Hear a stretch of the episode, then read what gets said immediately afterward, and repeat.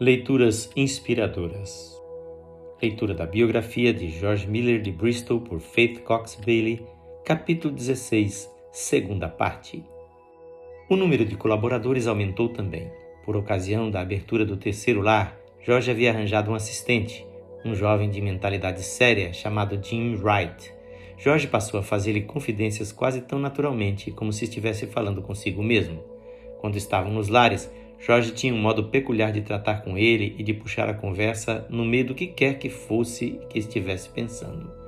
Um dia, em 1865, ao encontrar-se com Jim saindo da lavanderia, desceram juntos pelo corredor do porão, sombrio e frio.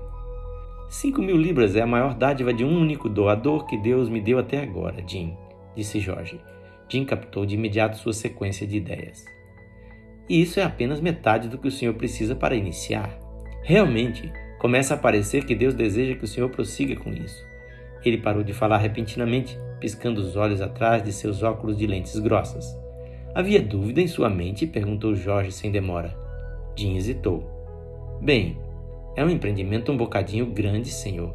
Construir mais dois orfanatos? Bem. Então você também, Jim, respondeu Jorge. Todo o tempo você vem se perguntando: será que o dinheiro virá para isso também? Por quanto tempo ele conservará isso?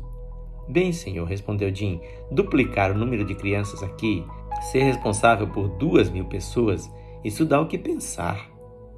Eu não construo por amor de construir, disse Jorge com tranquilidade. Eu sei, senhor, e o senhor ainda fará isso. Jim piscou os olhos rapidamente. Continuará até que tenha conseguido as cinco casas aqui e lugar para dois mil órfãos. O senhor já tem cinco mil libras. Outras mais virão. Ele falava intensamente e com sinceridade, mas Jorge sabia que sua fé veio com esforço. Devagar, talvez, prosseguiu Jim, mas virão. Pode levar anos. Não se desanime, Sr. Miller. Muito obrigado, Jim, respondeu Jorge. Haviam chegado ao primeiro pavimento e Jorge encaminhou-se para o seu escritório. Lembrar-me-ei destas palavras amanhã. E Jim piscou os olhos. Amanhã? Sim, respondeu Jorge. Tenho uma entrevista com o corretor para tratar da compra de mais alguma terra.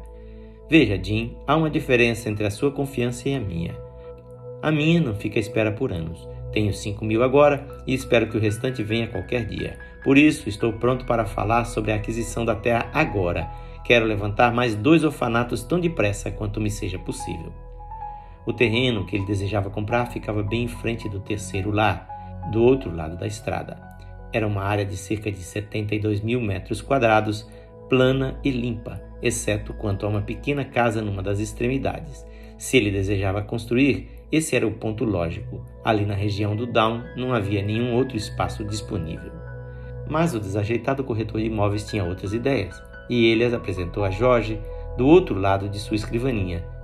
Dedilhando nervosamente o cachecol azul descorado, ele disse: Não quero que o senhor culpe nossa agência, Sr. Miller. Não é por nossa falha que a propriedade que o senhor deseja adquirir não está disponível.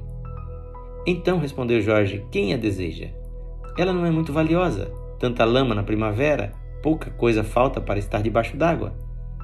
É exatamente essa questão, respondeu o corretor em tom enigmático. E Jorge encarou o homem. O que é que o senhor quer dizer com isso? Deixe-me explicar, disse o corretor. Primeiro, para obter esta propriedade, o senhor teria de contender com três pessoas: o arrendatário. Arrendatário? perguntou Jorge. Não há ninguém nessa terra. O corretor ajeitou com seu dedo fino o cachecol, atirando uma ponta para trás. Não obstante, há um arrendatário, sim. A terra está arrendada para ele até 1867. Ele ainda a tem por dois anos. Jorge deu de ombros. Tudo isso, disse Jorge, é bem diferente de cem anos. Como se chama o homem? Vou falar com ele. Quero mostrar-lhe que preciso da terra, ou então não haverá novo orfanato. Mesmo que o senhor o convença, terá problemas com o proprietário, disse o corretor. Toda essa preocupação a respeito de homens parecia não vir ao caso. Jorge havia visto tantos milagres e, no entanto, esse anêmico corretor de imóveis falava com tanto desespero sobre um inquilino e um proprietário. E o corretor continuou: O proprietário fixou em sete mil libras o preço da terra, disse o corretor. Sete mil libras, duas mil a mais do que ele havia calculado. Nesse caso, o proprietário não poderia ser tratado com indiferença, mas, ainda assim, tantos milagres já haviam acontecido. E quem é o terceiro? perguntou Jorge. Alguém com quem o senhor não pode discutir, Sr. Miller. Alguém Sorriu nervosamente e então voltou à sua aparência melancólica. Alguém que muitos consideram tão poderoso quanto o próprio Todo-Poderoso. Mas quem é esse tal? perguntou George Miller. É o parlamento, senhor. O departamento de águas de Bristol está com os olhos nesse terreno também. Deseja transformá-lo num reservatório. Parlamento? Departamento de águas? Jorge repetia meio entorpecido. Não entendo. E o corretor explicou. O Departamento de Águas deseja a promulgação de uma lei que destine esse lote de terra para o uso da cidade, permanentemente. O parlamento já está com a mão na massa. Não, Sr. Miller, lamento desapontá-lo, mas o senhor vê que lhe é impossível construir qualquer novo orfanato em Ashley Down. Se Deus tivesse tentado mostrar-lhe seu limite espiritual, certamente o estava fazendo com um floreio que convenceria a qualquer verdadeiro britânico. Jorge pensou, divertindo-se. Mas eu não sou britânico, sou estrangeiro. Na leitura de amanhã, iniciaremos o capítulo 17 deste livro. Quem faz esta leitura é seu amigo, pastor Edson Grando. Que o Senhor Jesus abençoe ricamente a sua vida.